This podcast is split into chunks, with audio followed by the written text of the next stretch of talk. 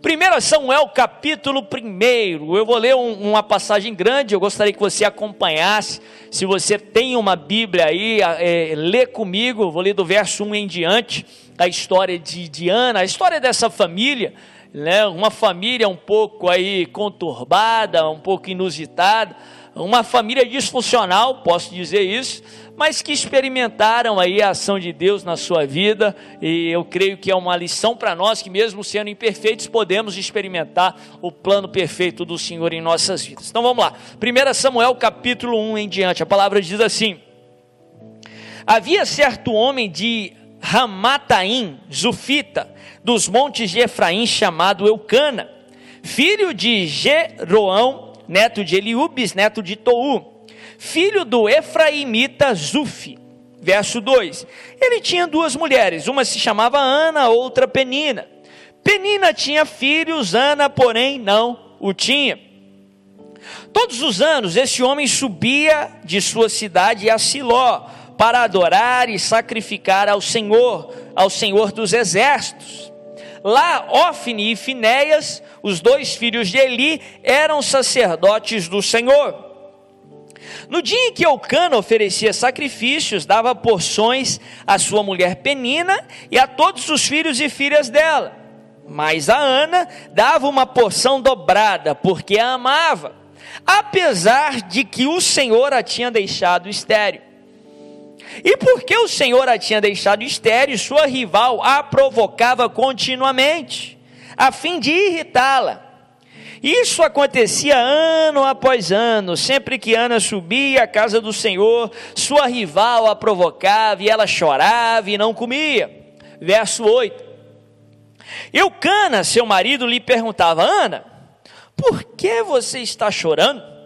Por que você não come? Por que está triste? Será que eu não sou melhor para você do que dez filhos? Certa vez, quando terminou de comer e beber em Siló, estando o sacerdote ali sentado numa cadeira junto à entrada do santuário do Senhor, Ana se levantou e, com a alma amargurada, chorou muito e orou ao Senhor. E fez um voto, dizendo: Ó Senhor dos exércitos, se tu deres atenção à minha humilhação de tua serva, te lembrares de mim e não te esqueceres de tua serva, mas lhe deres um filho, então eu o dedicarei ao Senhor por todos os dias de sua vida, e o seu cabelo e a sua barba nunca serão cortados. Enquanto ela continuava a orar diante do Senhor, ele observava a sua boca. Como Ana orava silenciosamente, seus lábios se mexiam, mas não se ouvia a sua voz. Então ele pensou que ela estivesse embriagada. Verso 14.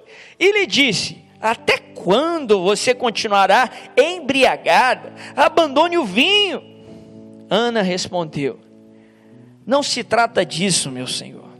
Sou uma mulher muito angustiada.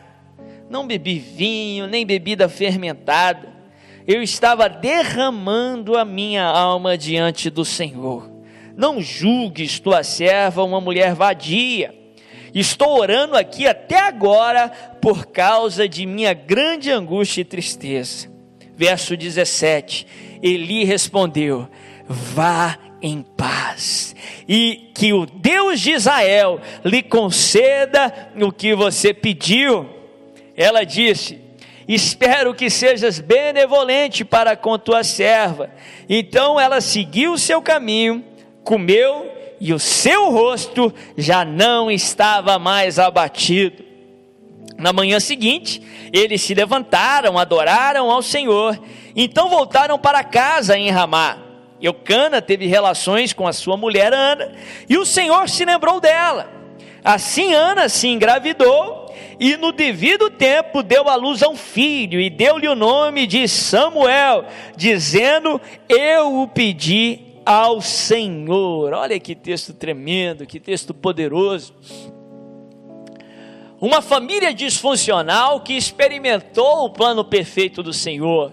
O título da minha mensagem hoje é, é uma declaração de fé que eu vou respaldar nesse texto. O título é o seguinte: Quanto maior a espera, maior é a resposta.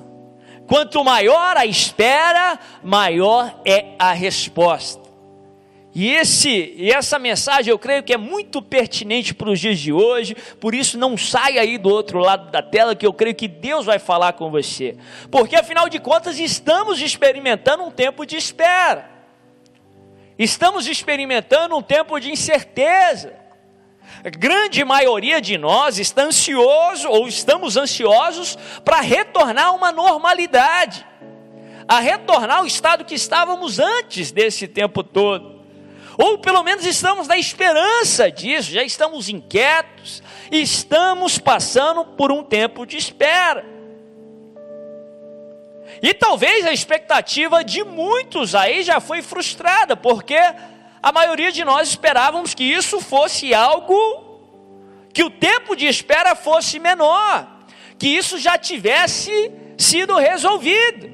Mas pelo contrário, o tempo foi maior e estamos tentando retomar um pouco as atividades que havíamos parado por causa do isolamento social, mas não estamos voltando à maneira que eu creio que a grande maioria de nós gostaríamos de estar, né?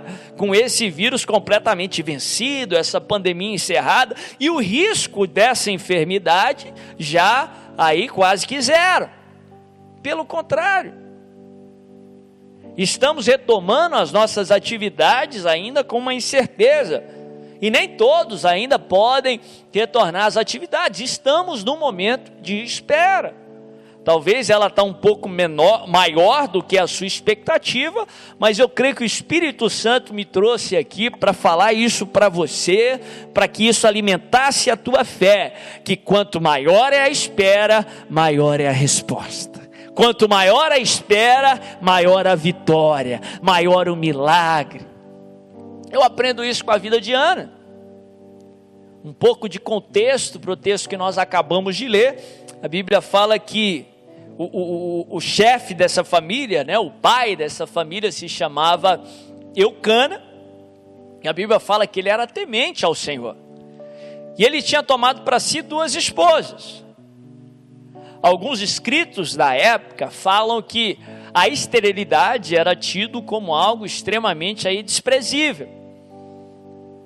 A mulher estéril era tido não só como rejeitada por homens, mas como rejeitada por Deus.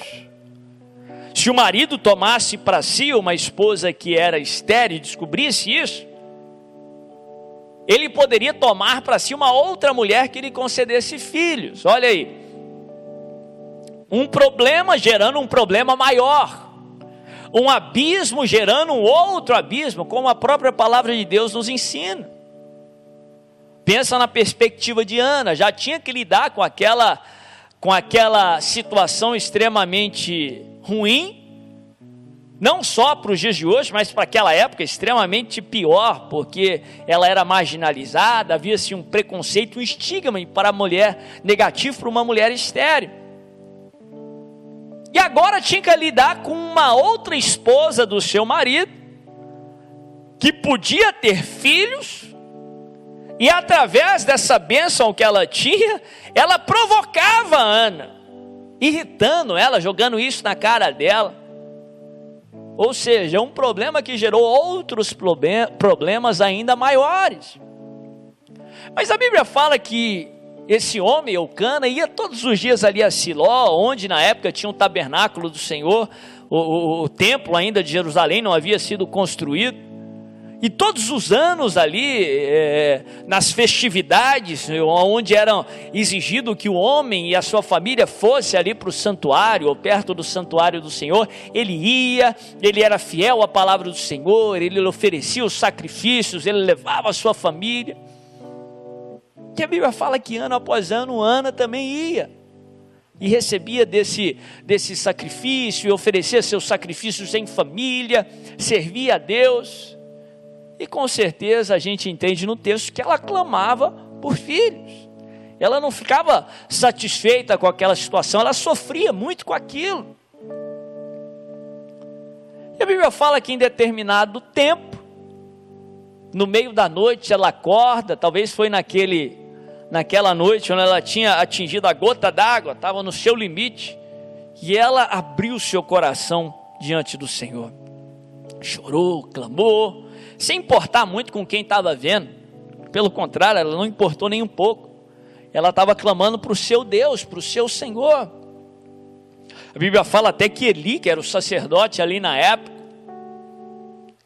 que era comissionado pelo Senhor, apesar de ter tido algumas atitudes que a palavra de Deus mostra claramente que foram negativas, ele vê Ana clamando, ele vê Ana chorando, de um jeito talvez pouco convencional, de tal, a certo ponto que ele concluiu que ela poderia estar embriagada.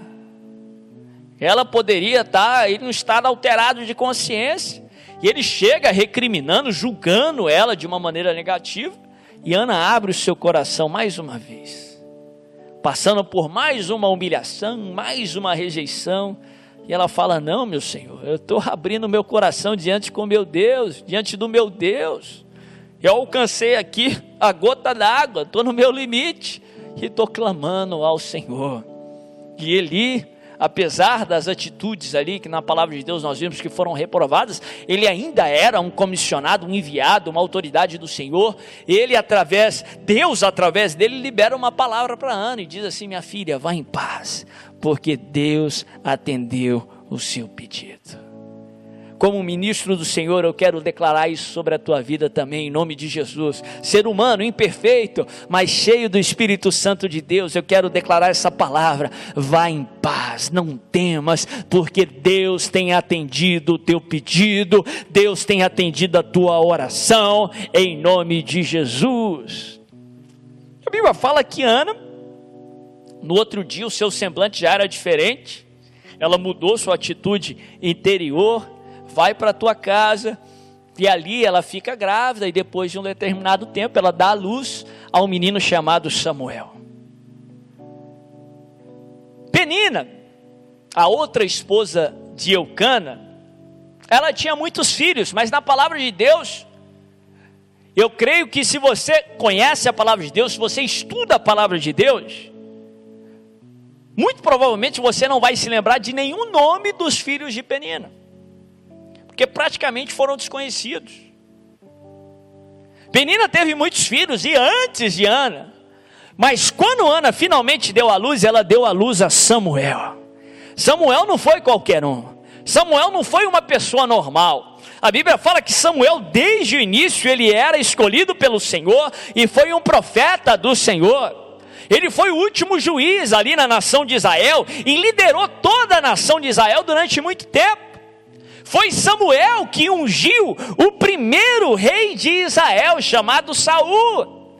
Foi Samuel também que ungiu o rei Davi, o maior rei da história de Israel, até a vinda do Senhor Jesus Cristo, uma figura clara do que Jesus seria lá na frente. Ou seja, demorou para a bênção chegar, humanamente falando, para Ana, mas quando chegou, chegou um Samuel. A Bíblia fala que ela teve depois mais sete, ela teve sete filhos no total. Mas demorou um pouco. Mas quando chegou, chegou Samuel. Em outras palavras, quanto maior a sua espera, maior vai ser a tua resposta. Pode estar demorando, aparentemente falando, mas quando a bênção chegar, ela vai ser um Samuel em nome de Jesus. A história de Ana é muito semelhante da história de Raquel, alguém que era estéreo a Bíblia fala que Jacó tinha uma outra esposa chamada Lia, que tinha filhos também, Raquel era estéreo. E Raquel espera, Raquel sofre com aquela esterilidade, mas quando ela finalmente vem a dar à luz, ela tem um filho chamado José. José também era uma figura de Cristo Jesus. José, apesar de não ter sido o primeiro filho, ele tinha ali o manto de um primogênito. José que foi usado por Deus para libertar o povo de Israel de uma sequidão. José foi o grande José, o príncipe ali do Egito. A bênção pode estar demorando, mas quando a tua vitória chegar, vai ser um Samuel, vai ser um José, em nome de Jesus. Porque quanto maior a espera, maior a resposta. Quanto maior a espera, maior a vitória.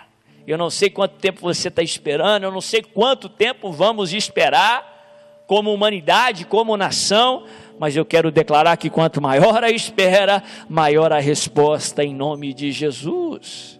Mas rapidamente eu quero compartilhar algumas lições que eu aprendo aqui com esse texto, que edificam a nossa fé, que alimentam a nossa esperança, e eu creio que vai fazer assim com você, em nome de Jesus. Primeira lição que eu gostaria de compartilhar que eu aprendo com essa família.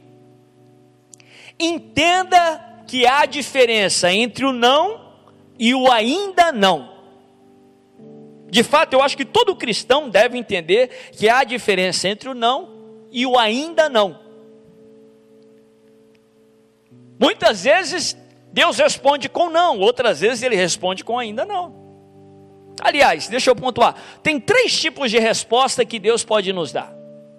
Todas as vezes que o cristão se aproxima de Deus, ele alcança uma resposta. Mas há três respostas que Deus pode nos dar. A primeira é o sim. Você pede algo e ele te responde com sim. É quando a sua vontade alinha com a vontade de Deus. E ele responde aquilo que você quer. Como é bom receber um sim do Senhor. Como é bom pedir algo e ele falar sim. Ok. O outro tipo de resposta que Deus pode nos dar é um não. O não pode ser mal interpretado. Muita gente clama e pensa que Deus não respondeu, mas ele respondeu com um não. E muitas vezes é, é a pessoa, o ser humano, que não quis entender. O não é difícil de ouvir, mas é fácil de superar. Quando você entende que Deus disse não, você pode até ficar triste, mas passou aquela, aquele estado, bola para frente. Continua a tocar o barco. E biblicamente falando, sabe qual é a única hipótese para Deus dizer um não para você? Sabe qual é a única hipótese para a sua vontade ser diferente da vontade de Deus? Quando a vontade de Deus for melhor para você. Sabe qual é a única hipótese bíblica para Deus ter dado um não para você? Porque Ele tinha algo melhor para você. Por isso, não glorifica a Deus só para o sim que Ele te der. Glorifica a Deus quando Ele te dá um não também. Pode ser desconfortável, mas se lembre em nome de Jesus, é porque Ele vai te dar algo melhor. Confia, porque Ele vai te dar algo melhor. Agora tem o terceiro tipo de resposta que Deus pode nos dar, que esse é o mais mal interpretado, que é o ainda não. Todos nós vamos experimentar essa resposta por várias vezes na caminhada cristã.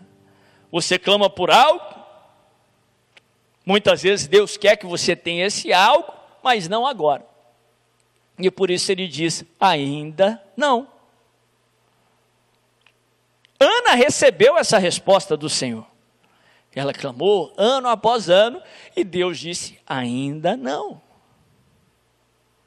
Mas entenda que o ainda não, apesar de não ser um sim, não é um não, é ainda não. Continue a crer, continue a confiar, porque a hora de Deus vai chegar. Não desista no meio do processo. Igual eu falei muitas vezes, o milagre não é um evento, o milagre é um processo. Deus está trabalhando algo em você, Deus está construindo algo em você. Deixa eu te perguntar: esperar é bom ou ruim? Não é bom, a natureza humana não gosta de esperar.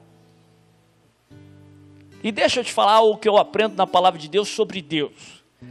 Deus te ama demais para fazer você esperar em vão. Deus te ama demais para fazer você esperar à toa. Se ele está fazendo você esperar, se ele disse ainda não, porque a espera é para o seu bem, porque a espera vai contribuir com você, porque a espera vai fazer com que Deus trabalhe algo em você que vai te preparar para a resposta. Eu uso o exemplo de uma gestação. Se uma mulher ela fica inquieta ali com a gravidez e ela clama ao Senhor, para que o filho nasça, para que o filho nasça com três meses de, de gravidez apenas. Deus vai falar? Não. Deus vai falar? Ainda não. A mulher pode espernear, chorar, mas se Deus disser sim, a criança não vai nascer viva, ela vai perder a criança e vai prejudicar muito a saúde da mulher, da mãe. Quanto maior a espera, maior a resposta. Não desista na espera. Saiba que Deus está preparando você para receber tudo que Ele tem para a tua vida, em nome de Jesus.